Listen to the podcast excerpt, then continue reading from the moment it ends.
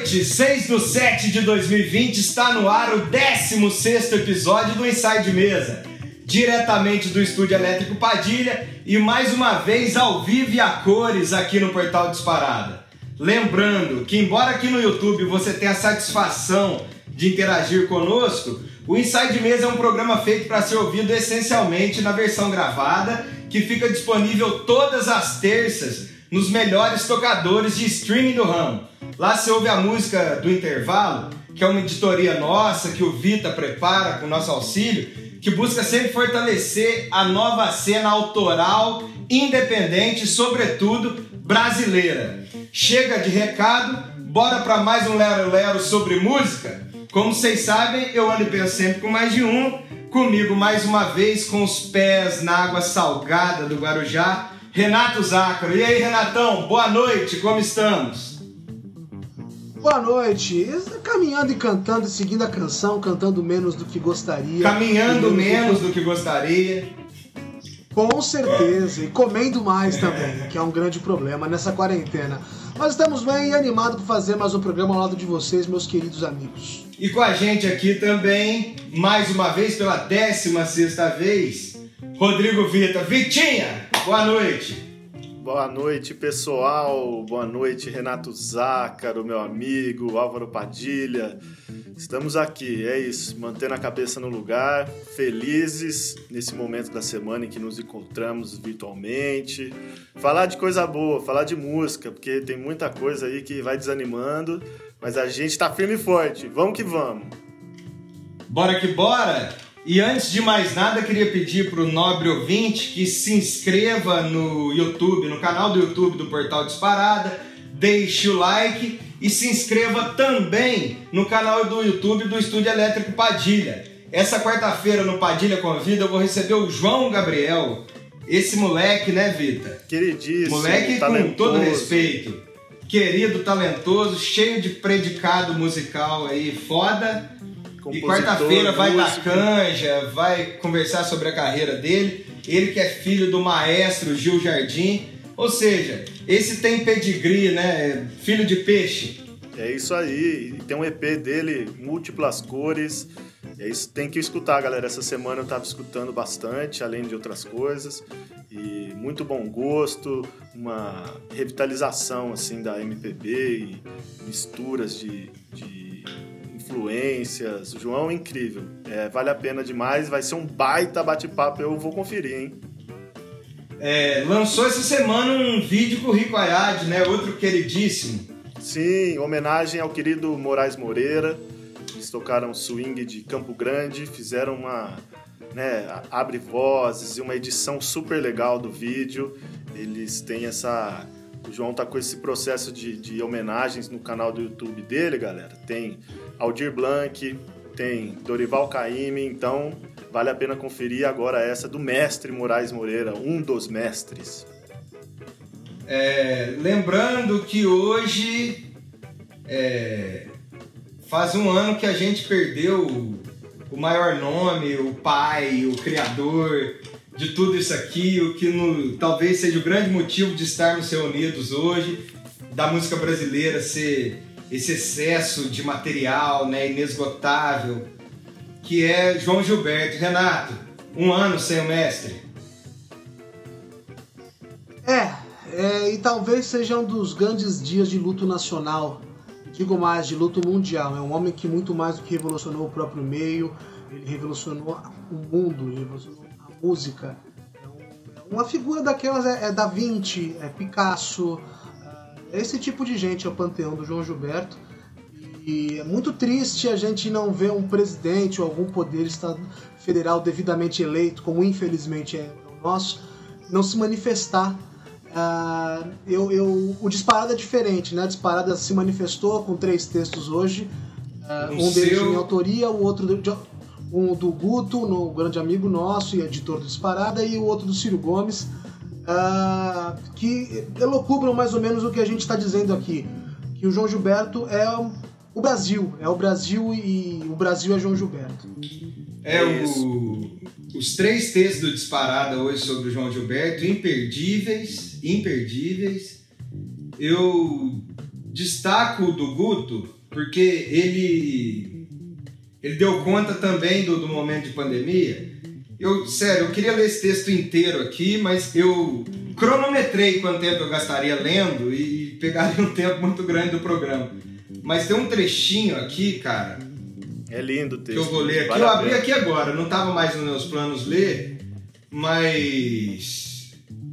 É um, o texto do, do Guto ele começa mencionando aquela passagem do, do Gil na ONU, que é uma que enche a gente de esperança. Né? Naquele momento, a gente tinha a sensação de que o Brasil, o projeto, a utopia social da Bossa Nova ainda tinha condição de se cumprir. A esperança nunca morre, mas nesse momento a gente fica bem receoso, né? E o, o, o, Guto acaba dizendo que sem João Gilberto, aspas para o Guto, sem João Gilberto e sem o movimento de afirmação nacional por ele iniciado, a cena de Gil na ONU seria simplesmente impossível. Não fosse a cultura brasileira tão maltratada e relegada a um papel secundário na vida social, seria insuportável enfrentar a morte de mais de 65 mil brasileiros de uma hora para outra, com a indiferença com que temos visto. Ainda bem que João Gilberto e tantos outros abriram esse caminho de esperança para nós que ficamos. Agora cantamos para Deus te proteger, João. Vitor, um cara que eu hoje abri meu Instagram de cara, tinha uma compositora alemã que eu sigo, me fugiu o nome dela, tocando uma música do repertório do João. Depois, uma outra japonesa que eu sigo, tocando o repertório do João. Se você visitar a hashtag João Gilberto, você vai ver que hoje o mundo parou para reverenciar esse cara que mudou a história da música mundial, muito bem acompanhado de Tom Jobim e Companhia Limitada. Mas Vita, Brasil que ganhou o mundo é o Brasil de João Gilberto, né? Com certeza. João Gilberto, que está em cima de você aí, para quem nos assiste ao vivo pelo portal Disparado. Olhai por nós, né? Exato. Que transformou a maneira de se tocar violão nesse país, né? E transformou a maneira de cantar também, trouxe novas ideias, novas referências, uma maneira respeitosa de olhar para a música, né? E, e, realmente é complicado, né? Tanta teve um momento bom, né? E que influenciou tanta gente que a gente vai falar hoje, que já falamos em outros programas. E ultimamente, lembrando, né, a gente falou do João Gabriel fazendo as homenagens, né? Nem João Gilberto, nem Aldir Blanc, nem Moraes Moreira, ninguém recebe nenhuma homenagem que seja de um governo de um país que, que é visto lá fora, muitas vezes de maneira positiva, por pessoas como João Gilberto, por artistas, músicos como João Gilberto e alguns outros. E, e é isso, basta. É, não, tem, não tem como a gente levar isso numa boa, né? A gente tem que se manter forte, resistência e continuar disseminando e, e, e aprovando e, e passando para frente isso, essa toda essa obra incrível que nos influencia. E infelizmente é lamentar por parte governamental um governo que teve, como você disse, né, o Gilberto Gil naquele momento da, da ONU, é, 2003, era, era uma outra visão. Hoje está difícil e que bom, assim, a gente, tudo bem que a gente vive numa bolha ali das, das nossas redes tal. Eu também, quando entrei no, no, Instagram, tudo, a gente vê bastante gente legal, né, tocando, fazendo homenagem ao João Gilberto, grande mestre. E vai dando essa luz de esperança, manter, manter vivo isso aí, manter viva a chama disso. É isso. E também todos os sábados, 15 horas, é, vai ao ar o Pauta em Disparada com Ricardo Begosso Beatriz Sakuma Narita e Renato Zácaro. Renato, o que, que vocês trouxeram aí para o público do Disparado essa semana e o que, que você destaca nas lambanças gerais que virou a política do Brasil? Na, na, realidade, essa semana a gente comentou muito do fenômeno das greves dos, dos aplicativos, né? Teve disso, teve disso, né?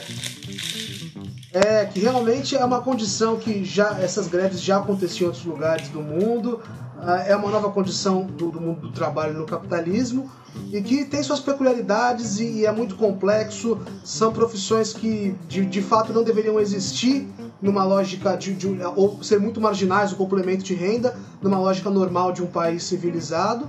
Mas aqui a gente, infelizmente, as pessoas têm isso como sua única fonte de renda e a empresa também com seus percentuais absurdos, ao mesmo tempo que faz uma especulação na bolsa de valores. Ela, não sei se as pessoas sabem, o iFood dá prejuízo.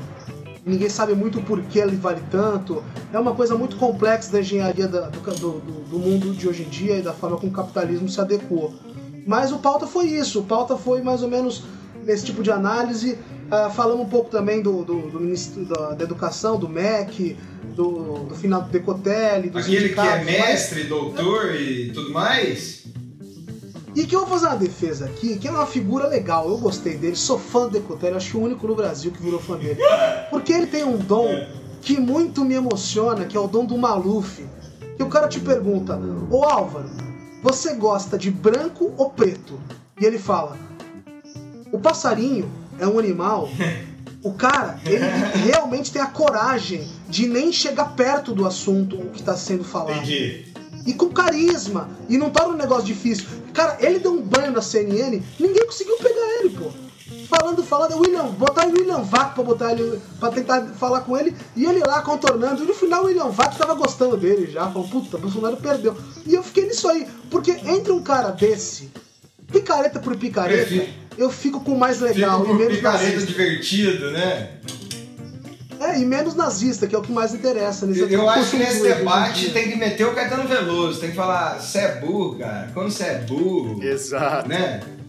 É, é a saída, assim, mas tá diante de tanta burrice ensaboada, só sobra chamar o cara de burro, né?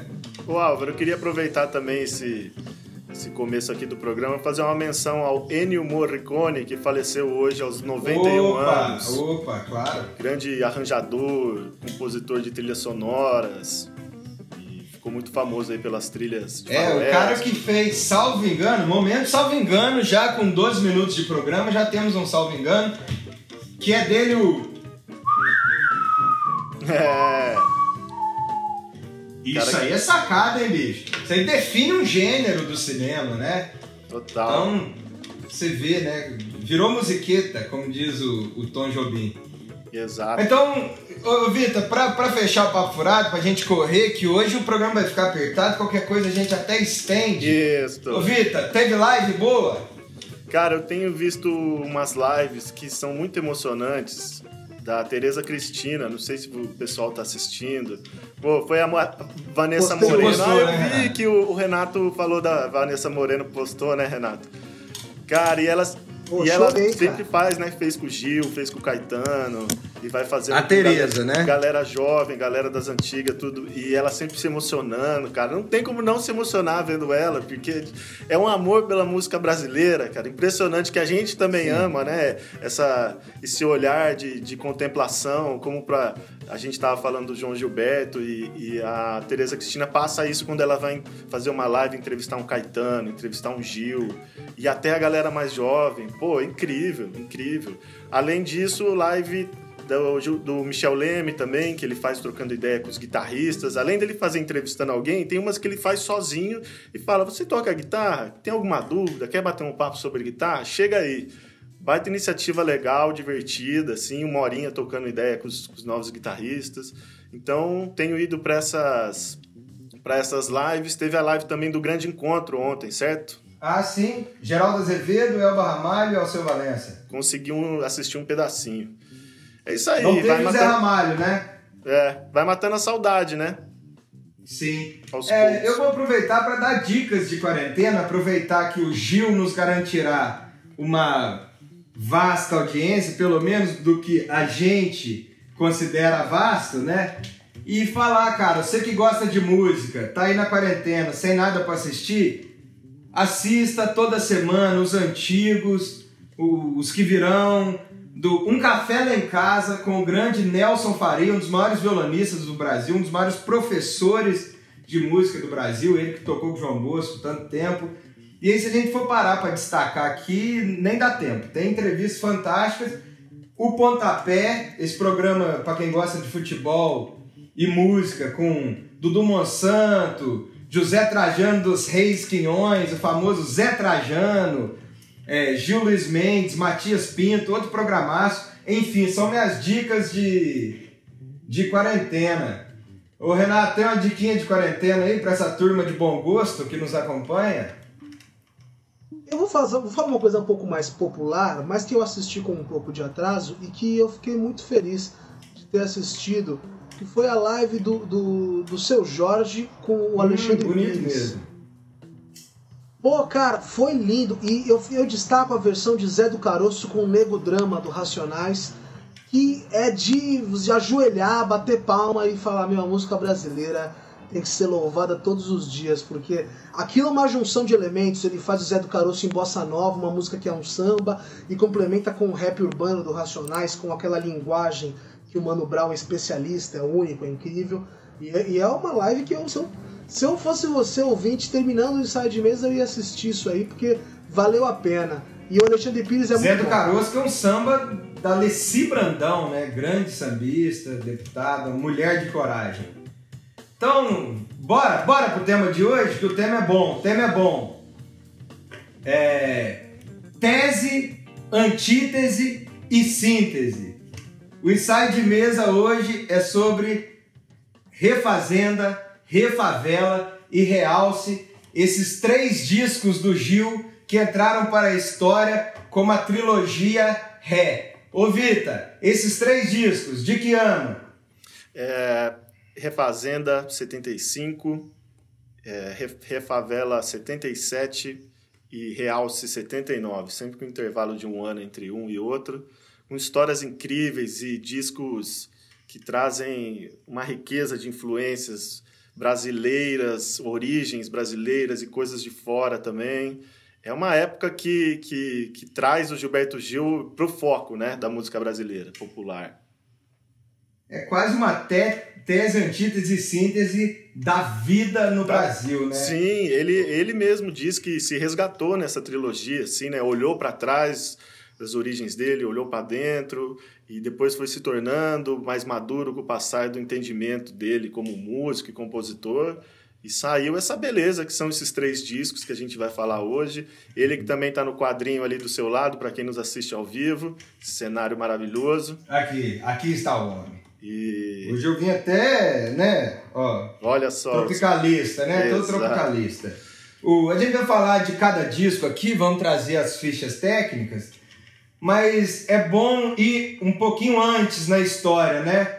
Antes do, de fazer o primeiro, que é o Refazenda de 75, o Gil esteve no que se convencionou chamar de exílio, mas foi quando ele e Caetano foram expulsos pela ditadura militar do Brasil e foram morar em Londres. Nesse tempo de exílio, muita influência do rock and roll, foram ver o Hendrix lá na ilha de White e tudo mais. Ô Renato, como é que é isso, este contato com o rock and roll? É, como você já bem disse, o, o Gil sai do Brasil em 69, ele passa três anos em Londres e, diferentemente do Caetano, ele é, se enturma, né? O Caetano fica mais recluso, o exílio é mais doloroso para ele. O Gil não, o Gil ele sai muito, se enturma, ele viu o Bowie, ele viu o festival na Ilha de White, em que aparece, é, inclusive ele aparece no vídeo do festival, Ah, é? no show do Miles Davis, mas também teve o Jimi Hendrix nesse festival. Fala, fala aí, Arvin. Não, não, eu não ia te interromper não, mas já que você deixou a bola, ô Vita, o, o Miles que também estava numa fase rock, entre aspas, que era aquela fase jazz fusion dele, né? É uma fase que é, ele começou a fazer os discos mais psicodélicos e mais roqueiros. Ele não diria nem roqueiro, mas com mais um lance de, de influência africana, de um tanto de Africa Beat, um tanto de, de um improviso menos ortodoxo, né? E, pô, que legal, né? O Gil conseguir ver ao vivo ali Miles e Hendrix. E que, aproveitando que eu já peguei a palavra aqui, dá o detalhe que eles tocaram no Glastonbury, salvo engano, 70 ou 71, no festival Glastonbury, na Inglaterra, né?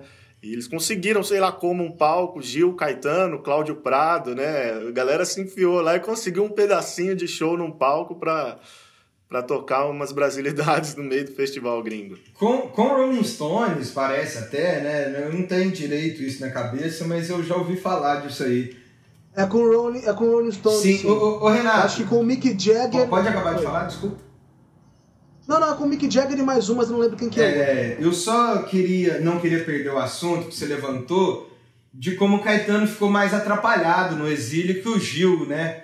Uma coisa que o Caetano revela, eu já trouxe essa informação aqui milhões de vezes, mas eu gosto de falar dela. O Caetano fala lá no Verdade Tropical e tem gente que acha que é, que é falsa modéstia. Mas a gente tem que buscar entender. Caetano diz que não é músico. E, e, eu compreendo, não é mesmo no sentido que ele está falando. O Caetano é mais um acadêmico, um estudioso, um cara que reflete sobre a música brasileira, que dita tendências e tudo mais, né? Caetano era um cara que frequentava os debates promovidos pela revista Civilização Brasileira sobre a MPB, um cara que se que era que se estapeava ali, tinha várias rusgas com Zé Ramos Tinhorão, grande grande crítico de arte do Brasil, com Antônio Cândido, Roberto Schwarz e tudo mais. Então Caetano ocupava esse lugar, escreve muito bem, lindamente, a obra dele tá aí, não deixa mentir, mas na música, a linguagem universal da música, o Caetano, não estou falando da canção, música em si, o Caetano não é como o Gil, né? Um cara que a gente está falando de inglês, português, francês, latim, um cara que faz música. Então você põe o, o, o, instrumental do Gil para qualquer gringo ouvir, os caras ficam boquiabertos com aquilo, né? Então chegou lá, o Gil se criou, né, Renato? É, exatamente. E fazendo esse, essa ponte, o Gil ele, ele consegue manter sua, sua sanidade um pouco uh, menos, menos afetada do que a do Caetano, né? E isso também reflete nas, nas coisas que ele traz para a obra dele.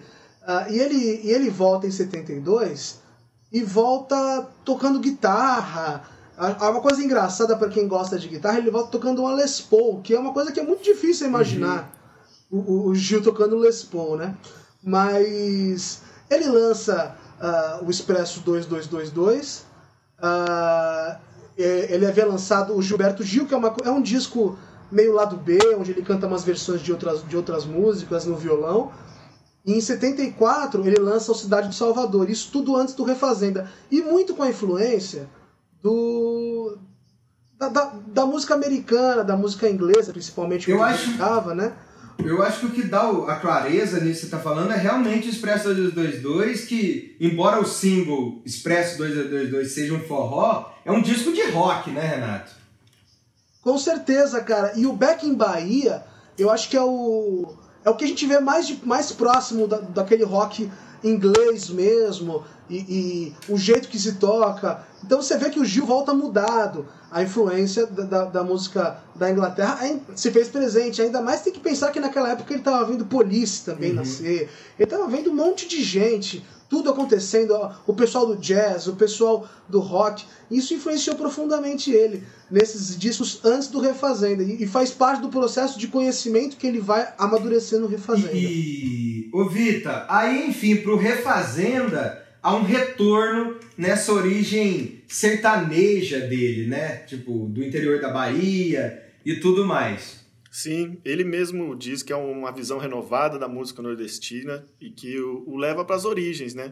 Acho que ele soma um pouco de tudo que ele viveu até aquele momento, mas mais pensando é, nas origens mesmo, né? Na, sei lá, na infância, no começo dele, lembrando essas paisagens, então a gente chega num, num, num disco mais contemplativo, menos roqueiro, né? E, que busca mais essas raízes nordestinas, de interior da Bahia. E, e a instrumentação vai para esse lado também, né? As músicas, as melodias. Se o Gil, embora seja de Salvador, ele teve uma infância em Ituaçu, né? Ituaçu. E aí tem até um doc, Vitor, se você me ajudar a lembrar. Nossa, é muito bom esse doc, né? que, que mostra a volta dele, ele dirigindo uma caminhonete, voltando para Ituaçu pela primeira vez com na fazendinha que ele morava lá. Ele até anda na beira da praia tocando Lugar Comum, que é a Nossa. música dele com João Donato, né? Sim, Do lindo. disco Lugar Comum. É um, é um é... documentário que tem no YouTube. Acho que a galera consegue achar fácil. Eu vou ver se eu acho aqui e dou o, o nome. Ele. Aí ele revisita essas origens, o sertanejo Ô Renato, como você definiria o disco Refazenda? Eu definiria que é um disco em que toda a linguagem moderna que ele adquiriu até então, ele tentou aplicar a, o que trouxe ele até aqui, até lá no caso, né? Que é a infância, a caatinga, isso são palavras dele. Infância, caatinga, homem sertanejo, couro e música folk nordestina. Ah, boa essa definição, hein? É, eu acho que a definição que é definitiva, né? É, com perdão do paradoxo. E, e uma. E, assim, e ele busca uma visão renovada da música nordestina. E com outras influências, ah, mas sem esquecer principalmente do que trouxe ele até, até então, que era aquela o início de tudo, o antes, aquela coisa que a gente pouco relembra, é, que é não é a música a, gente, a primeira que a gente se interessou, mas é o que faz parte da nossa criação, né? É uma coisa muito pra dentro. É, é ele se acho. visitou, né? E, e, dessa maneira, como visita o Gil sertanejo, acaba visitando a verdade do homem, do campo, né? Eu tenho. Na, é, me vem na lembrança uma entrevista que eu vi do Gil no Bial, mas foi quando o Bial começou assim com o programa dele na, substituindo o Jô Soares, que ele fala, assim, é uma coisa simples, mas que agora me parece até revelador que o Gil fala que para ele todas as vidas do desde o homem do campo, mais simples, que não tem contato com nada, mais rústico, até o homem da cidade, poderoso, todas as vidas têm o mesmo valor. Ele fala com essas palavras: para mim, todas as vidas têm o mesmo valor. É, eu acho que Lamento Sertanejo, por exemplo, que é. Qual faixa desse disco, Rita? É a penúltima. A penúltima. Décima, décima ele, faixa. Ele está enaltecendo o cara que não gosta de cama mole, não come sem torresmo, é turrão, não sabe conversar, né? Eu, eu acho lindo. É, a gente sempre vê uma visão muito arcaica, é, ou sempre que alguma coisa visita esse homem do campo, é uma música muito arcaica. E o Gil visitou de forma moderna o homem do campo, né? É, é uma releitura de, do arcadismo dentro de uma linguagem moderna e até pós-modernista, né? Mas essa questão do, do arcadismo, de você observar o homem do campo com, com essa admiração, só que dessa vez com uma, uma, com uma visão poética diferente, com uma visão poética de que, é, apesar de todo do, do, do aparente é, da aparente forma jeca da uhum. coisa, aquilo ali existe dentro, dentro, dentro de si uma verdade, e aquela verdade é importante para a manutenção do que a gente se convencionou chamar de vida e das coisas como elas são, e da importância de tudo isso. Eu acho que o Lamento Sertanejo, além de revisitar as tradições de poesia, as tradições antigas do arcadismo, é uma, é uma canção que, mais do que isso, tende a. Quer, num, num, num país que se industrializava e se modernizava, ele tentou trazer novamente uma outra visão sobre o homem sertanejo. É isso. Vita, como foi feito esse disco? Foi fe... Esse disco foi um disco, segundo o Mazola, produtor do disco, ele foi feito em oito canais.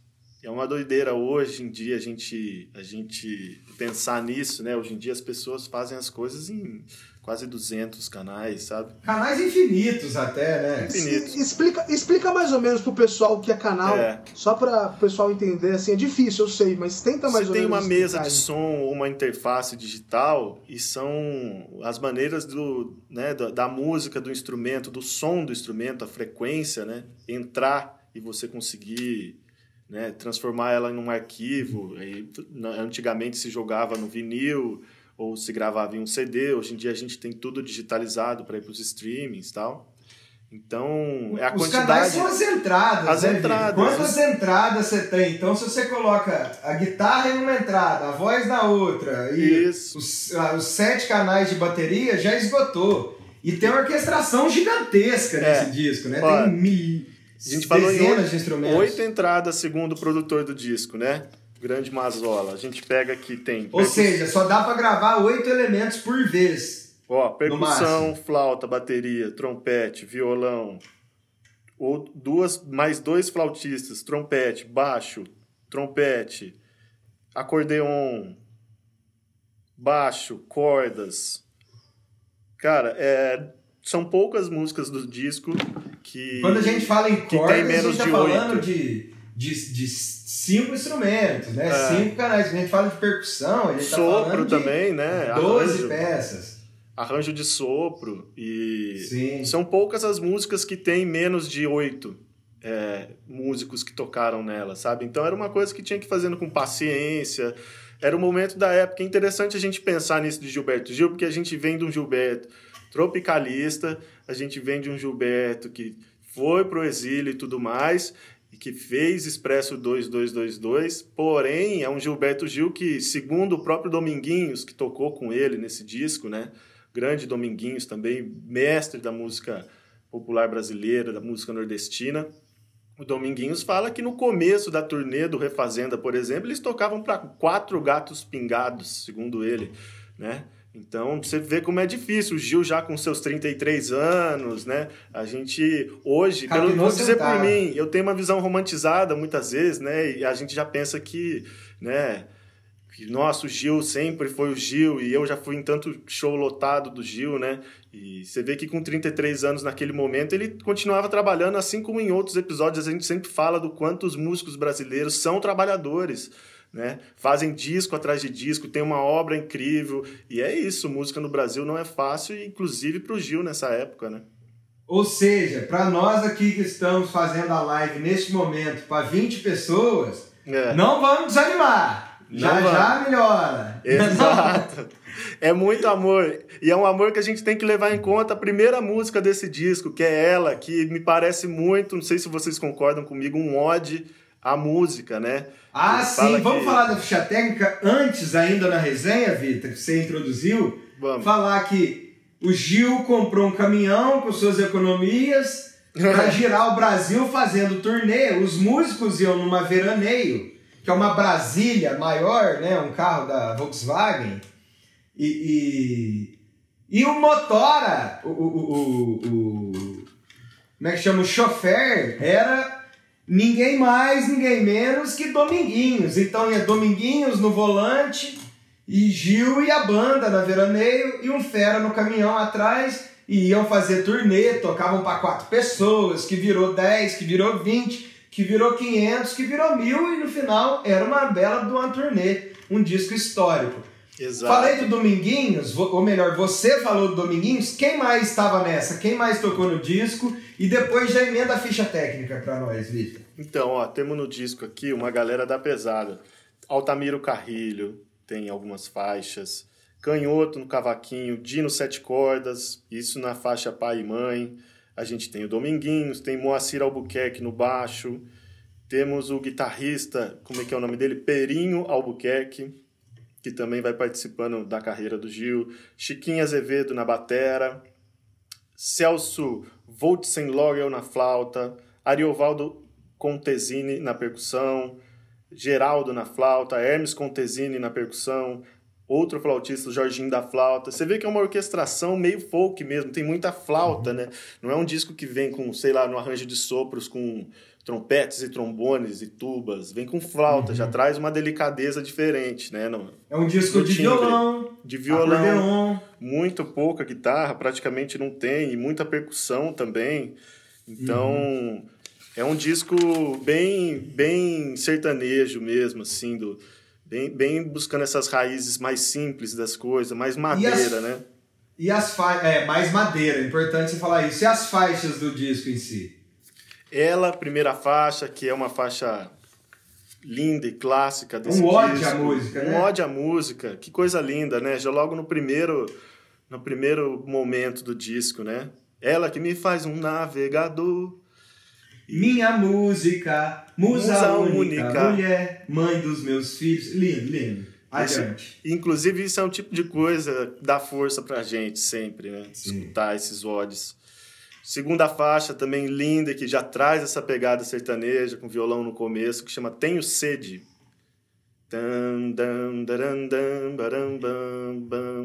Traga-me um copo d'água, tenho sede. Que é uma música que fala da seca, né? E essa ponto sede final. pode me matar. E essa música é do Dominguinhos. Aham. Com letra de Gilberto Gil. Ah, e sim. É de- Uhum. Na real, ela tá aqui como compositores, Anastácia e Dominguinhos. Ah, então deve ser isso. Anastácia na letra. Enquanto a maioria, o resto de todas as músicas são do Gil, tendo uma com o George Maltner. E uhum. depois de Tenho Sede vem a música que dá nome ao disco, que é Refazenda, e eu queria é, pensar nessa música como uma coisa também atemporal, é, é, é muito importante essa música na vida, assim, sabe? Ele, ele acho que resume o disco nessa música, nesse olhar interior dele. E a gente estava tendo um, um, pensamento disso, não sei se já, já falei nisso aqui no ensaio de mesa, mas eu faço um, um convite para a galera que está nos escutando, escutar essa música pensando no momento que passamos agora pandêmico, de confusão, e de entender como a gente pode olhar para dentro e vencer esses momentos, como, como é bom fazer isso, sabe? Se conhecer e olhar para dentro. Então é uma reflexão muito linda e que traz os aspectos, as palavras de natureza, de abacateiro e tudo mais, né? E de ficar maduro e de Sim, esperar, noção do tempo, né? Isso. Se você me permite, Sim. eu só queria fazer uma reflexão aqui, eu, caipira que sou, que já que você falou dessa música, o abacateiro, ele é temporão, né? Como o próprio Gil diz. Sim. Ele não tem dia para nascer. Então o tomate dá em janeiro, o limão dá em julho, a goiaba dá em dezembro. O abacate não, o abacate pode vir em qualquer momento. Se você tiver um pé de abacate, vai dar abacate, abacate quando? Não se sabe, né? E ele fala, né, que abacateiro, acataro é nos teu ato, nós também somos do mato como pato e leão. Só quero lembrar aqui que nesse momento que a, que a natureza se impôs, né, de a pandemia, um vírus se impõe, a gente lembra que a gente é bicho como o pato e o leão e a gente tem que aguardar o tempo do, do abacateiro, né? Fazer o quê? E mas é, o que ele fala que dá justamente esse tom de que a espera às vezes pode ser é, produtiva e frutífera é que enquanto o tempo não trouxer teu abacate, anoitecerá tomate, amanhecerá mamão, né? Então dá para fazer outras coisas e vamos assim com essa reflexão eterna do Gil, capaz de dar encaixe em qualquer momento. Exato. Segue aí na, na, na lista. Perfeita, de arrepiar essa letra, né? Depois ele vem com Pai e Mãe. Pai e Mãe é uma letra que no Charles Gavan ele, ele explica que ele fez para os pais dele mesmo, né? E que traz toda, querendo, não sei se explicar, mas apenas trazer com simplicidade ali na letra é, um pouco de modernidade, né? Que ele viu né, sobre, sobre tudo que o mundo está mudando e como a geração passada era, era diferente. E ele conta o detalhe, foi uma música que ele fez no aniversário de 33 anos dele. E muito interessante. Eu eu nunca tinha feito essa conta, por mais que o aniversário do Gil foi no último dia 26, que ano ele tinha nos discos, sabe? E interessante a gente ver isso como músico que que acaba passando, né? A gente acha que todo mundo estoura cedo ou que consegue ser bem sucedido cedo, é uma coisa a se pensar. Então esse disco ele vai trazendo toda essa sensibilidade do olhar para dentro e do, e, do inter, e do interior, né? Do sertão, jeca total. Essa é para tocar no rádio, que é uma provocação que não, não toca no, no rádio, né? A música que jamais tocaria no rádio. Jamais. Né? Muito, só para cutucar. Muito doido, uma fanqueira torta. É, e Povoe, Retiros Espirituais, o Rouxinol, que é a música com Jorge Maltner. E aí, para fechar, vem Lamento Sertanejo, música dele do Dominguinhos tão conhecida. Que é um clássico incrível, linda, não tem como não chorar. Já comentamos aqui dela. E ele termina sozinho o disco, uma faixa que ele toca phase guitar sozinho, a guitarra phase, chama Meditação. É um disco assim icônico, não pode não escutar. É isso. Já até excedemos o tempo aqui do primeiro episódio. Vamos encerrando aqui com música. É, voltamos para o segundo bloco com música Desta vez, Raio de Sol, do Ivanzinho, com quem mais, Vitor? Ivan Correia, é uma música que saiu num disco dele, volume 1, mas é com uma turma boa que eu já tive o prazer de tocar, que é Leonardo Cardoso, Samuel Trone no baixo, Léo na, na batera, entre outros, Ivan Correia na voz, sonzeira, galera. É isso, então você que nos ouve na versão gravada, pause agora o seu podcast para fazer aquele intervalo fumar um cigarrinho, ir no banheiro e tudo mais. Você que está na versão ao vivo, continua aqui com a gente. Até o segundo bloco.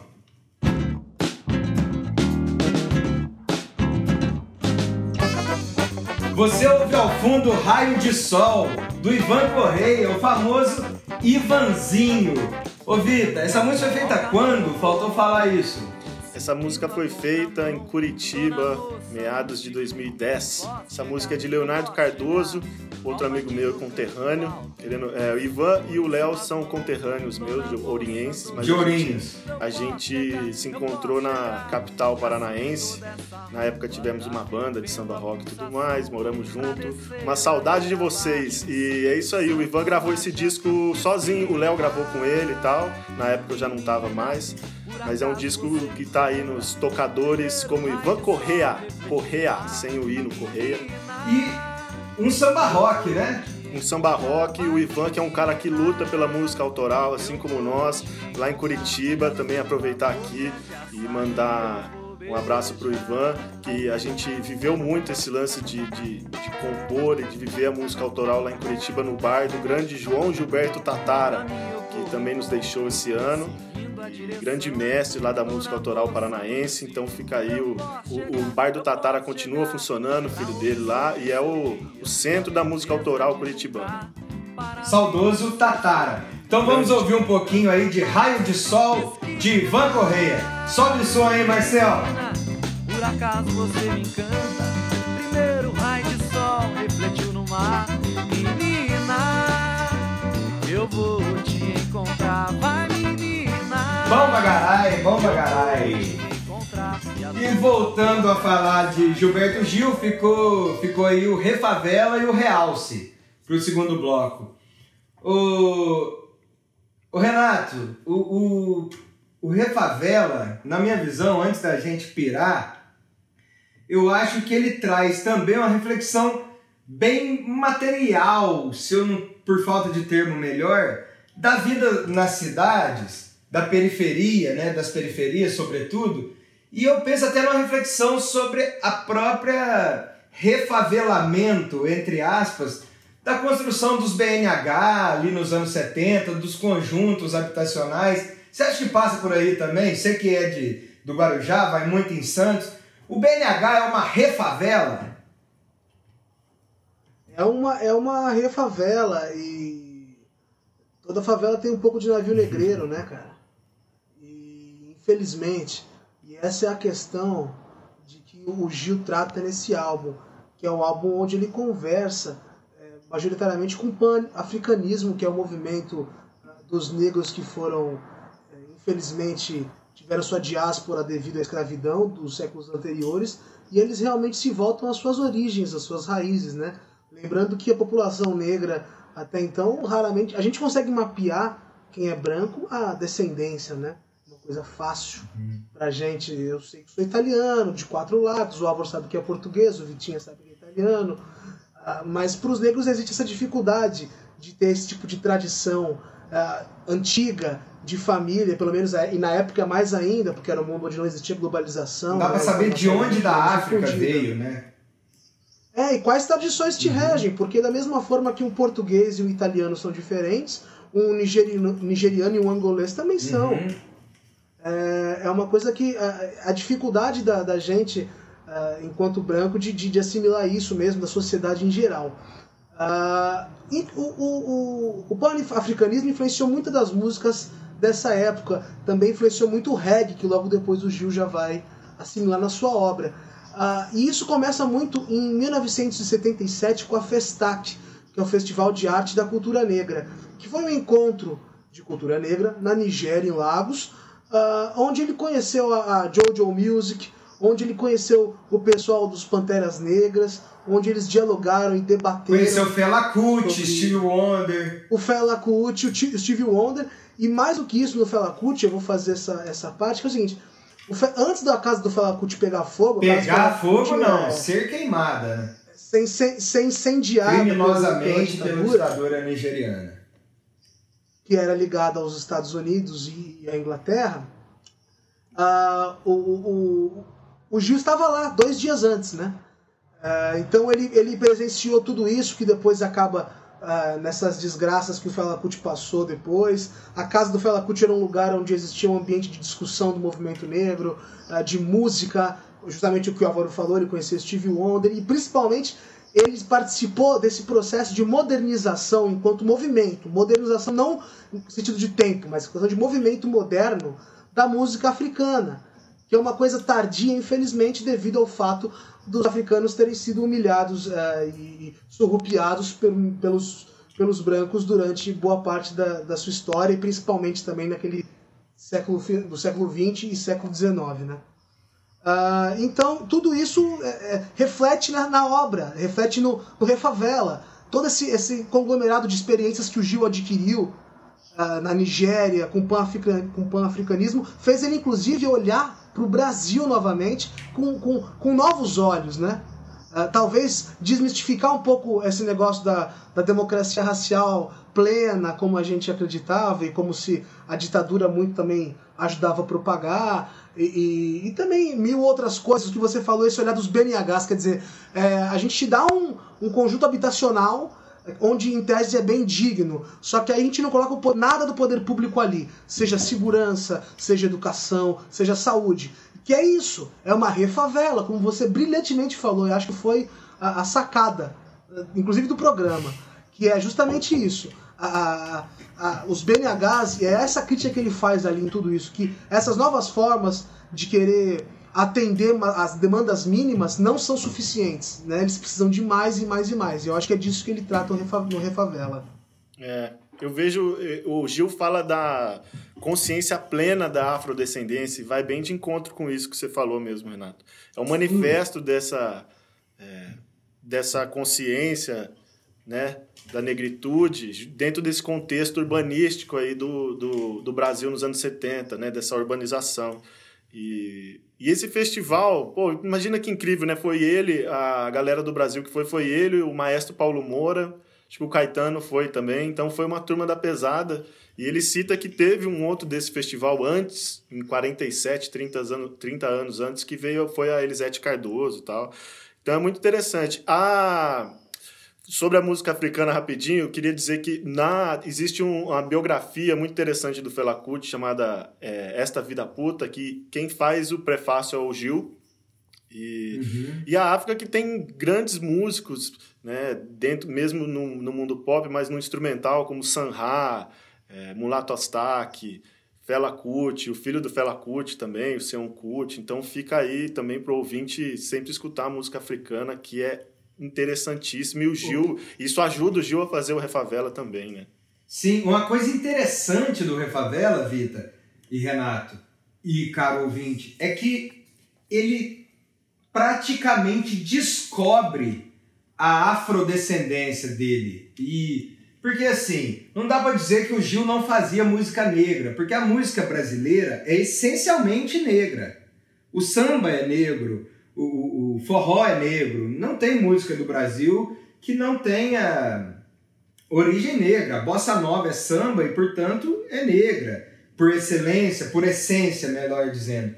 Agora, o que era furtado do Gil, e ele mesmo diz isso, é que ele era bisneto de escravo alforriado, que já tinha conseguido se ajambrar de uma maneira interessante ali em Salvador. Então, o bisavô dele negro alforriado, um cara que comprou a própria carta de alforria, meteu um comércio local ali, conseguiu vender bem, ganhou uma grana, os, os avós dele já tiveram uma vida mais introduzida na sociedade, e os pais, mais ainda, salvo engano, o pai do Gil era médico.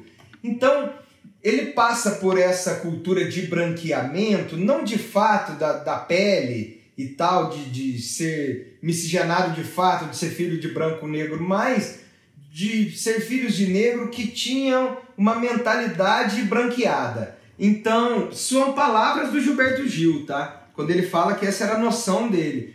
Ele fala, inclusive, que lá em Salvador é comum ter bandeiras brancas hasteadas na, na, nas casas que são terreiros de Umbanda. E ele sempre passou por aquilo até uma idade avançada sem nem imaginar que aquilo era uma casa de umbanda porque ele não tinha contato. Então era um cara que fazia música negra já, porque a música brasileira é essencialmente negra, mas quando ele vai lá para a África, pro, pro, pro Festac, e aí conhece Fela, conhece Steve Wonder, porque o Steve Wonder já tinha contato com Black Panther e tudo, Pantera Negra e tudo mais, então já tinha uma reflexão bem ajambrada sobre ser negro e a África negra. Então ele teve essa música negra sem passar nem pelo fenômeno de miscigenação que a música brasileira entrega, né? A música brasileira eu falei que é negra, mas na verdade a música brasileira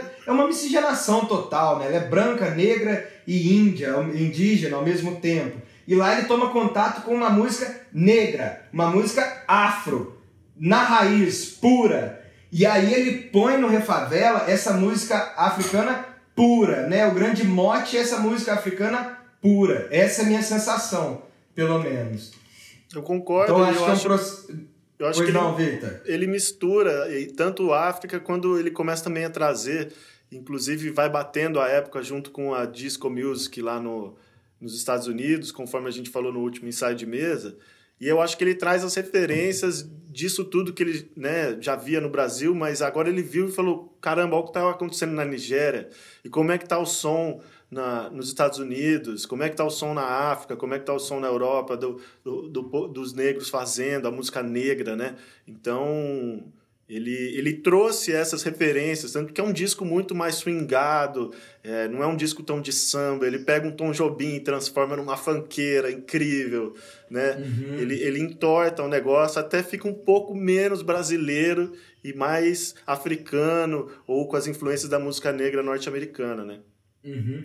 Porque é isso, né? A posição geopolítica dos Estados Unidos, ela impõe uma reflexão muito interessante que eles têm lá sobre a cultura negra, né? Então, é- é- são essas duas raízes, né? O- a black americana e a África. Esse lance do, do samba do avião acaba sendo muito simbólico mesmo, pegar uma bossa, que ele fala, né? Eu cometo quase uma heresia. É. Pego a música do, do mestre Tom Jobim, e, mas tento enfiar a identidade negra, né? Ao mesmo tempo que eu falei, né? Mas ele nunca tira a brasilidade dele. É um disco que tem essas duas faixas, Ile Aie e Patuscada de Gandhi, que, que, que vem com bastante influência de afroché, que já era uma coisa que aqui no Brasil e na Bahia muito tocado. Também tem influência africana, óbvio, mas que já era uma Ileaê, coisa que que é um vinha. hino do primeiro bloco afro de Salvador, que é o bloco Ileaê, né? Ileaê é bloco afro, é o nome do bloco. Depois teve a versão do Rapa nos anos 90, quem lembra? Que é fantástico. Rapa Mundi, pra mim, melhor disco de rock do Brasil, cara. Eu sou fã do Rapa nessa gestão Marcelo Iuca, saudoso. Por favor, ouçam um disco Rapa Mundi do Rapa e tomem esse tapa na cara. Esse ainda não tomaram. É não é, Renato? Você sabe, você também gosta desse disco, né? Eu gosto pra caramba desse disco. Eu acho que esse disco vem com uma força, uma pressão, muito rock, mas também muita funk music, Brasilidades. brasilidade em geral, muita brasilidade, né? Eu acho que é um descasso do e muito influenciado pelo Gil também. Todo esse pessoal vai ter que que é o cara que entendeu, cara, o cara que olhou. O Refavela tem mais uma vez a gente vai ressaltar essa importância de olhar novamente pro, pro negro brasileiro, pro, pro preto brasileiro e com outros olhos, assim como ele olhou pro sertanejo no álbum anterior. É um trabalho, é, uma trilogia mesmo, né? Inclusive de, de restauração e reconstrução, né? Com certeza. Vou dar um pulinho ali no YouTube, ver quem tá com a gente. É, pedir mais uma vez que deem um like e se inscrevam no canal, por gentileza, e também no canal do Estúdio Elétrico Padilha. Jorge do Mundo aqui, como sempre, grande, obrigado, Jorginho. João Gabriel, que vai estar no Padilha Convida quarta-feira, às 9 horas. João, encontro marcado, hein? Marcel Rodas fala: salve Padilha, Vitola e Renato. Jorge do Mundo fala: salve João. O Nilo Fernandes fala: Dali, Nilo de Ourinhos, né? Ô Nilo, e Grande vasta audiência de Ourinhos. Obrigado, todo mundo de Ourinhos. O Guto Almudinho fala: salve aos parceirinhos 100%. Vocês que unem ação ao pensamento e ao sentimento. Eu acho que isso aí ele roubou do Vinícius, hein? Ô Guto, tô só te observando, não vem chupinhar música comigo aqui não, que eu descubro. Guto, abraço, é um gênio supremo, foda, parabéns por tudo. É, Claudinha tá aqui, fala e aí? E aí ela brinca. Se esse é o ensaio, imagina o show. Buenas. E o, o rock, o chefe, o patrão. Fala, e aí, meus editores musicais? E pergunta se já lembramos um ano sem João Gilberto. Lembramos, Rock. E gastamos uns 10 minutos falando disso. Viu? Então tá. Você viu, ele veio cobrar, né? Já falaram do João Gilberto? Já falamos, patrão. Já falamos, patrão. O, o, E não gastamos, não. Apreciamos 10 o, minutos. o, o, o Disparada, que é o único lugar do mundo que se paga pra trabalhar, né, Renato? Porque a- É as contas chegam e quem paga são os próprios responsáveis. Isso é incrível, disparada, disparada e, e o pessoal falando disparada recebe dinheiro de um monte de gente. Eu queria que chegasse esse dinheiro, porque o que, que tá acontecendo? É todo mundo aqui pegando auxílio, tem que se humilhar pro governo, esse desgraçado, esse Bolsonaro. Aqui. Pô, tá louco. Vem na minha conta o Ó, dinheiro. ó, e manda aí, Rock, no, no- nos comentários, o, como faz para doar pro Disparada. A doação de todo mundo é muito importante pro funcionamento do portal Disparada. A gente que rebola para trazer pro. O pessoal do Disparada rebola para trazer sempre o melhor conteúdo e tal, todos os colunistas e tal. E aí a gente precisa doação para precisar, para continuar tudo rolando nos conformes. Então manda o link aí, Rocão. Só fazer um. Ó, o link é www.portaldisparada.com.br barra doe. Opa! E é o de cabeça, porque tem que falar isso toda hora, né? Então já tá na cabeça aqui. É, E é isso aí, gente. Pô, doa porque é importante pra caramba. O servidor, a logística das coisas, é muito. E o Disparada tá aí fazendo conteúdo diuturnamente pra vocês. É isso. Falamos da tese, que é o. o, o, o- o- ah! Como é que chama? Fugiu o nome aqui. O Refazenda. Refazenda, a antítese, que é o Refavela. E agora vamos de síntese. Renato, realce. Realce surge de um processo do Gil de fazer uma música pro mundo. E aí começa esse processo do de world music, que, que a gente. Eu odeio esse termo, mas é um termo que infelizmente vira e mexe a gente tem que falar. né? Ele só existe Que é um por negócio- falta de, de, de termo melhor, eu acho. É. Nossa, assim, eu sou inimigo supremo desse termo. E ter que, ter que falar ele é doloroso, mas não há outro meio de Inclusive- dizer isso. Que é um olhar para que é um olhar para fora, mas não olhar para fora sem perder a qualidade. Porque é, é muito simples falar, não, ele se vulgarizou, tornou o negócio pop. Mas não é isso. Ele pegou elementos da sua música e transpôs com linguagens que são predominantes no mundo capitalista, onde a, a cultura que manda é a cultura do país onde tem mais dinheiro. Né? Então ele, logicamente, faz esse processo de trabalhar com, com mais elementos da, da, da música americana do momento, né? que no caso era a disco music. O disco é um disco gravado em Los Angeles, né? E, bom, a gente vai falando dele mais pra O- frente aí. Já que você mencionou disso, nisso, Renato, o, o Mazola fala que o Mazola produziu o Refazenda, Refazenda. e volta para produzir o Real. Só faltou mencionar quem produz o Refavela, que é Calma aí. Os, alguma coisa Santana, Rodrigo Santana. Roberto. Roberto Santana. Roberto Santana. E aí o Mazola fala que o Gil tinha vontade de fazer, enfim, um disco que, que tivesse vendagem, tiragem, mas claro, sem prostituição. Então, vamos fazer música boa, vamos fazer para valer, mas contemplando mais elementos pop, até porque o pop que vinha sendo feito, e a gente até falou da disco no último ensaio de mesa, era uma coisa foda de verdade, era sedutor. E o Gil é um cara que sabe fazer qualquer coisa. Os discos de rock do Gil são os melhores, os de reggae são os melhores, os de música brasileira são os melhores, os de samba são os melhores. E aí, já que essa música pop era um mote dos da, da cultura black americana, o Gil todo já imerso vindo do Refavela, recebendo essa cultura afro. Falou, então bora fazer um disco que contemple o pop, agora a gente vai vender pra caramba e vamos embarcar. Vendeu pra caramba, né, Vita? Vendeu e foi. E o primeiro compacto interessante, porque foi um disco onde ele mudou de gravadora, né? Com relação aos outros dois. E ele teve uma briga ali na, na turnê, não, não sei se é briga, mas um lance que ele pediu para fazer uma turnê melhor do que ele estava fazendo com a Veraneio, com o Dominguinhos, e pediu ali um caminhão, algum investimento, né, para fazer um a turnê. ônibus. Um ônibus, né, para fazer o investimento, a turnê do Refavela. E não conseguiu tal, e para continuar, e aí mudou de gravadora. E, O só que- tinha que tocar sanfona, né, Vitor? É. Ele não podia mais ficar dirigindo. Mas, né? mas olha que legal como que é a correria da vida, né? O Dominguinhos, enquanto dirigia Veraneio lá no Refazenda, ele conheceu reggae com o Gil, porque o Gil mostrou reggae pra ele ali. E o Gil gostava muito de, de Não Chores Mais, na versão do, do Cliff. Jimmy Cliff. Jimmy Cliff. E o primeiro compacto que saiu do Realce foi Não Chores Mais, que foi o compacto que já estourou e que já, já vendeu 1 milhão e 800 mil cópias desse compacto, né? Que é o compacto que mais vendeu na história, né? Foi o Até primeiro então, não single sei do disco. co- se mantém. o primeiro disco do single do disco, né? E depois vem Realce, que já é uma música disco, né? E, e ele, assim como foi dito, gravou lá em Los Angeles, né? E, ele conta a passagem de que o Mazola fala, né? De que os gringos ficam doidos, assim, de ver, pô, mas que sonzeira é essa, cara? O jeito que esse cara toca violão.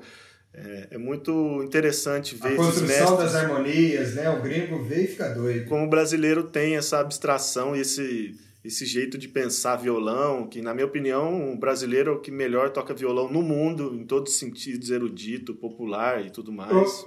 Ô, Vitor, você me permite a interrupção para contar a história do Rafa? Porque o irmão do Vitor, Rafael Garcia, ou Atalabucas, é meu. Pro... Deixa eu fechar meu, meu tabaquinho aqui. Ele é meu professor de, de violão. E ele me mandou uma apostila de violão popular e erudito. Aí ele perguntou: Você baixou de erudito? Falei: Baixei não, Rafa, porque eu sou um cara da música popular mesmo. Falei: Ô Padilha, se a gente fosse de qualquer outro país, você podia querer separar popular de erudito. Mas o violão brasileiro é popular e erudito. Não tem separação no Brasil. João Bosco é popular e erudito, João Gilberto é popular e erudito. Né, Vitor? O violão brasileiro é da Sim. complexidade fora do comum, né? e Rafael ao mesmo tempo tão popular, toca todo mundo, toca na rádio. E é isso aí. O choro vem de uma escola né, erudita, mas ao mesmo tempo a gente vê como música popular. É, o Brasil é uma A maior miscigenação disso aí. expressão da música erudita no Brasil, que é Heitor Villa-Lobos, é popular. Exato, né? exato. Então, por isso que o brasileiro se tornou o oásis do violão ali, na minha opinião. Eu acho que é bem por aí, porque consegue E misturar aí ele todas vai essas referências. Pra Los Angeles fazer um disco só com gringo, né, Vitor? Não, tem os. Tem, na ficha técnica tem também a galera que vinha vindo com ele ainda.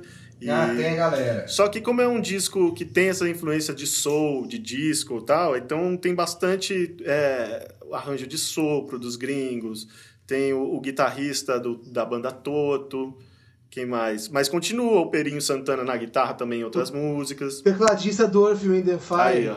Earth, Wind and Fire, que depois eles vão tocar junto aqui no Brasil, né? A gente falou, inclusive, no último episódio do Inside Mesa, eles tocam Realce.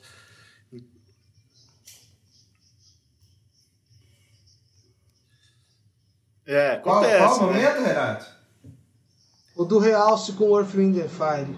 É, rapaz, eu não queria falar mal do Gil aqui não, mas eu também acho esquisitinho aquele show no Maracanãzinho, né, que é simbólico.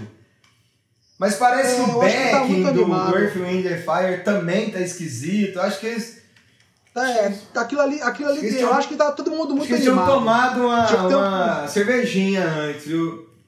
O retorno É, pode estar O pessoal ruim. tava muito retorno eufórico. Pode É, o tá retorno ruim pode tá também. ruim. Inclusive tem um close no Fábio Júnior nesse show. É, de regatinha azul. Pô, Álvaro, isso, isso é pra você, velho. É isso aí. Fábio Júnior de regatinha azul, também muito animado, até um pouco mais do que os artistas do palco. Pô, e, e, cara, eu sei que o Fábio Júnior não perde um ensaio de mesa, mas, cara, esses dias eu tava assistindo um show do Fábio Júnior. Nossa, Fábio Júnior, cara, bicho tá feio demais, cara. Pô, tinha que ter uma hora, Deus um pouco justo, né, cara? O cara passou 70 anos bonito, pô, tem que deixar os últimos 10 ele dar Mas, estragado. mas sabe o que é o né? negócio? Eu acho que é isso. Quando o cara tem obsessão, não sei se é uma obsessão, né? Mas quando o cara é bonito e faz parte do, do folclore da existência dele, a beleza, ele faz um esforço pra manter aquilo que ele fica um jovem velho. Então fica estranho pra caralho. Eu tava vendo a live do Gil, como o Gil é um velho bonito, né? Tiozinho, carequinha lá, magrinho, bonitinho. Agora o Fábio Júnior ficou um, um- tipo um Benjamin Button mal ajambrado, sabe? Um, um velho, um jovem velho. Então, Me deixa. Eu acho esquisito isso aí. É um problema essa estética aí, que a galera pesa a mão, né, nesses procedimentos estéticos e fica, fica estranho mesmo. Fica esse E se que- quiser fazer algum procedimento estético, procure a doutora. Qual é o nome? Gisele. Gisele. Gisele Mãe. Vita. Gisele Garcia. Isso, não fala esse Gisele errado, não. Você vai Garcia. tomar bronca um dia dela. Você vai lá Perdão, ela- doutora Gisele Garcia, lá em Ourinhos. E ela te deixa ela, igual o Fábio Júnior no auge. Que é o Que é o Fiuk. Estão Exatamente. quase iguais. É tanto É. botox, não sei também. Não, são que é. iguais, inclusive. É isso, né? é isso. Clone. E aí, só pra gente não perder muito o fio da meada, que já foi perdido, grava lá com Toto e, e, e tecladista de Earth, Wind and Fire. O próprio Mazola fala que na hora que eles mostram as guias, os, de- os pros gringos, os gringos ficam doidos. A quem que é esse ET, velho, que tá fazendo isso. E aí, Renato, um disco disco, pop e rock, né? É, é, é um disco que tem todas as influências da música negra que vinha sendo feita até então. Inclusive, ele diz que ele fez o disco para mostrar que ele também era filho de James Brown. Que é uma coisa engraçada, né? De, de- que é um homem que é um divisor de águas na música negra, né? Uma figura incrível da música mundial. E, além de tudo isso, eu vou só comentar um episódiozinho aqui, que é o seguinte, esse, esse disco, ele é o primeiro disco do Gil pela Warner. Ah, a Philips, sua antiga gravadora, cometeu algum um ato ali que a gente não acha muito certo, que é o seguinte, o Gil vendeu muito bem no, no Refavela. E ele achou que tinha o direito, e todos nós achamos que teria o direito, inclusive a muito mais, de pedir um milhão em adiantamento em dinheiros da época, que não são um milhão em dinheiros de hoje, para poder comprar um ônibus e um caminhão para palco, que é uma estrutura mínima para um artista como o Gil. Se você coloca, por exemplo, um sertanejo, qualquer lugar que ele vai, ele leva no mínimo três caminhões. E Esse- um esse ônibus, pessoal- dois andares pra carregar só a banda e vai de avião. É, exatamente. Quer dizer, ele estava pedindo um ônibus e um caminhão de para palco. Inclusive estava flexibilizando isso aí, não, não era, podia ser uma coisa um pouco menor, mas assim, a estrutura mínima para ele. Ah, e a Philips não gostou muito da ideia e desanimou, eh, não, não, não, não quis proceder. Justamente na mesma época que o seu grande amigo André Midani, que lá atrás foi responsável muito pelo, pelo sucesso de João Gilberto de Tom Jobim, o, o André Midani ele sai da Philips, né, onde ele inclusive tem um traz o Carlos Lira lá no início, onde tem aquela discussão do racha da bossa nova, onde que nós inclusive falamos aqui no ensaio de mesa. E ele e o Gil vai para Warner acompanhando o André Midani e é o primeiro artista grande da Warner no Brasil, na busca de um disco de ouro que ele efetivamente ganha no álbum Realce. Ô Vitor, Realce é um disco, continuando naquela reflexão mais abstrata sobre os discos, é um disco que acho que até por estar nos Estados Unidos e querer fazer uma música pop, ele foi no sertão, visitou a beleza do homem nordestino, a essência de, de ser humano e estar ali na mata com o mínimo de, de, de socialização. Depois a refavela, a favela, que é o, o pior, entre aspas, produto. E com isso eu quero dizer que a, fa- a favela é a mazela, né? onde o modo de produção esguela a vida humana.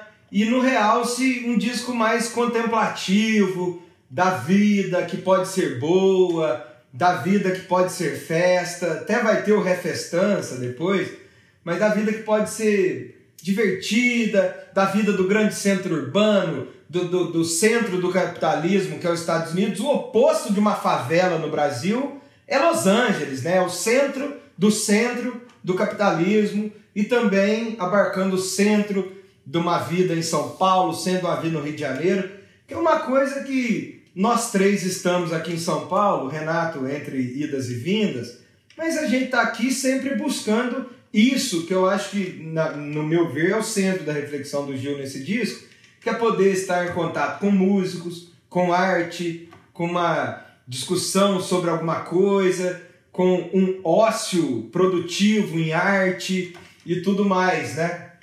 Sim, sim. Concordo, porque acho que ele vem do Refazenda olhando para dentro, olhando para o interior e tudo mais, enquanto o Refavela ele olha para fora, olha para outros aspectos além interior, seja em qual sentido for, né? E daí no Realce ele vem trazendo uma reflexão da vida como ela é, né? Independentemente do interior ou do exterior, é o olhar real, assim, né? Não uma análise focada para para algum contexto. É mais de, de como ela é. A gente vê com músicas como Realce, Super-Homem a Canção, que é uma das músicas que eu mais gosto do Gil, Tradição, a versão de Marina que ele faz do Dorival Caymmi, Toda Menina Baiana, que é um clássico do carnaval, e Não Chores Mais, são todas músicas com letras e temáticas é, mostrando a vida como ela é, reflexões da vida por si só, de ver como o simples é complexo e vice-versa, como a vida é essa coisa interessante, né, que muitas vezes não tem resposta por mais que a gente procure, né? Então, interessante que a trilogia, o Refestança, você falou, é um ao vivo com a Rita Lee em 78, acaba não entrando na trilogia, por mais que ele usou o prefixo, né?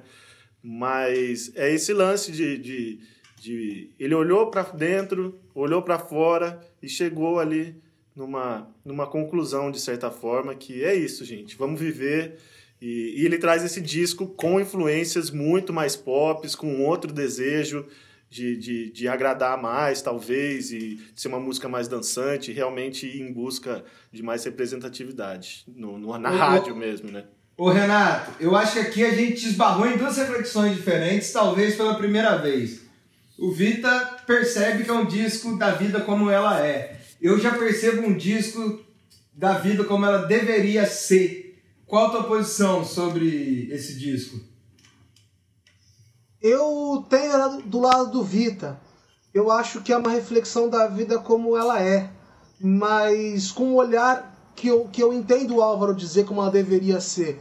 Porque é, é um limiar tão poético dentro de uma, dentro de uma coisa que é eventualmente triste, é, que, que acaba trazendo até uma, uma, uma prospecção de algo bom, de, de que a vida é, é uma coisa boa para todo mundo, quando na verdade a gente, na realidade, não é. Mas essa visão poética da vida acaba levando a esse raciocínio. Eu acho que é uma coisa meio difícil de, de explicar em palavras, eu tô até me dificultando, mas eu não sei se eu consegui ser claro. Quanto mais purpurina, melhor. Né? É, Essa é, é uma visão otimista, né? Vamos colocar assim, né? Positiva de como pode ser, porque tem músicas aqui uhum. animadas, né? É uma visão para frente, assim, né? Não uhum. sei se é. Talvez eu também tenha me expressado um pouco mal no, na vida como ela é. É bem isso, como ela deveria ser, né? Porque realmente ela não é muito. É, tão alegre em muitos momentos, mas tem outros momentos que é como o próprio Gil diz. Às vezes você está no trabalho, cansado, no metrô, apertado, voltando, mas você lembra de uma música, lembra de alguma coisa, de uma frase uhum. que vai te, te fazer sair de tudo aquilo, aquelas mazelas da tua cabeça, e isso te salva a continuar vivo, sobreviver, né? É, é muito doido isso. E, é um disco animado. É uma né? definição, né, né Vita, desse, desse disco. É, como é que ele fala? É o salário mínimo de cintilância de cada cidadão. Incrível. A né? vida pode ser ruim, mas é, sempre tem um pagode na esquina, Exato. um litrão para tomar com os amigos, né? E... Salário mínimo da cintilância. Perfeito. É mínimo, né? É o salário mínimo, né? Aquilo ali dá para você viver mais um mês. é isso. Mais alguma consideração?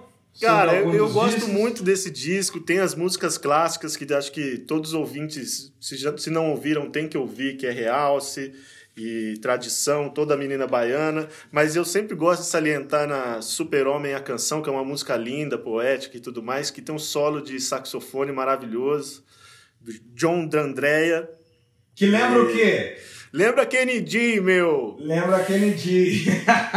Muito massa o Kennedy, né, meu? Kennedy é um puta som, cara. Pra ouvir ali com a minazinha no motel. Meu, então esse disco que tem Real, é Sarará Miolo, Super-Homem, a canção, Tradição, Marina, Rebento, Toda Menina Baiana, Logo Nedé e Não Chores Mais, que foi essa música que saiu em single antes, que, porra, fez história no Brasil.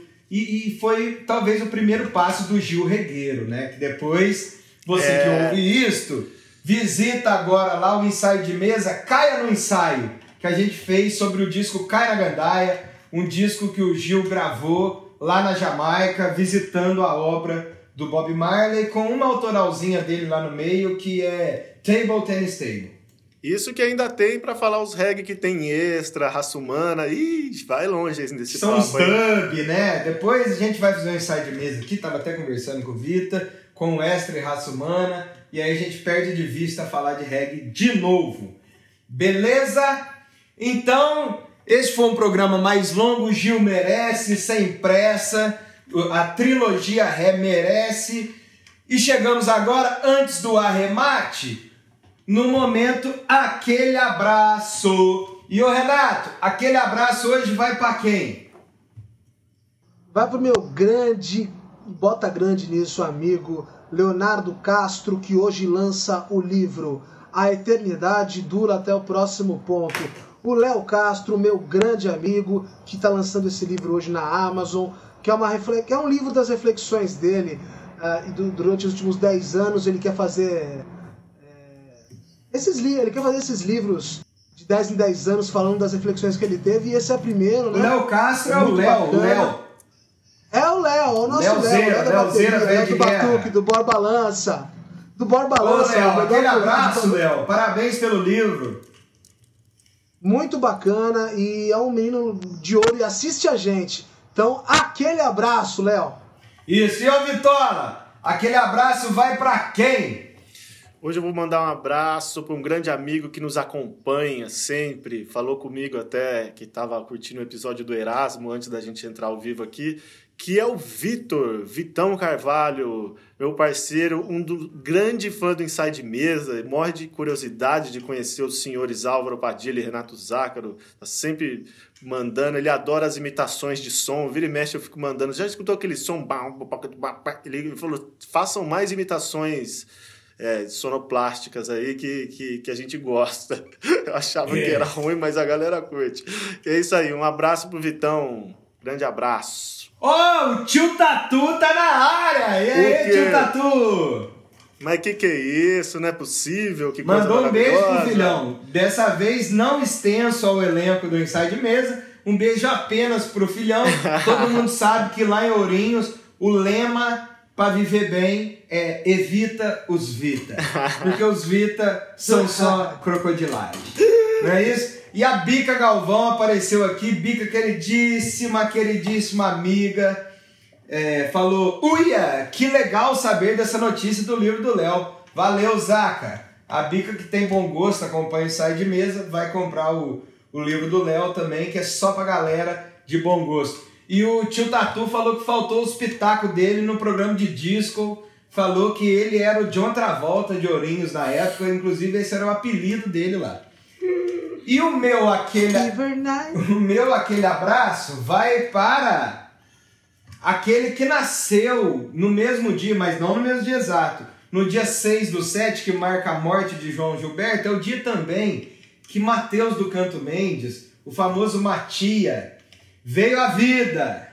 Matia, vocalista e baixista do Picante Chernobyl. Parabéns, Matias, você é um fera. Você é o melhor vocalista do rock and roll nacional, sem nenhum exagero, canta demais, toca demais. Parabéns, viu? Você merece. Você é um talento. E, a- e a- Pois não, Renato? E além de tudo, é o cover do Leandro do KLB, pra Sim, quem é, não tá familiarizado. Sim, a gente teve contato hoje com a foto do Matias jovem e descobrimos que ele é o, o, o Leandro do KLB que viajou no tempo, tipo Dark. Então, tá aí, tá tipo, aí. Parabéns, tipo outra Matias. realidade do Rick Morris. Mudou de realidade. Exatamente. Pessoal, este foi o 16º ensaio de mesa. A gente se despede ouvindo mais uma palhinha de Raio de Sol, do Ivan Correia. Renato Zácaro, Rodrigo Vita, obrigado por esse programaço do mestre Gilberto Gil. Até o 17º. Até já, meus friends, mais amigos. Saudade já. Hasta, companheiros. Falou, Boa galera. Boa noite. semana. Fui. Fui. Posso chegar, compartilha eu canto alto, eu vou seguro em suas mãos. dona moça, doce assunto. Eu posso chegar, eu posso chegar. Pra subir toda essa rua, tá fervendo a pulsação. Pra descer ladeira abaixo, o sangue, o santo, a marcha. Esquiva, menina, por acaso você me encanta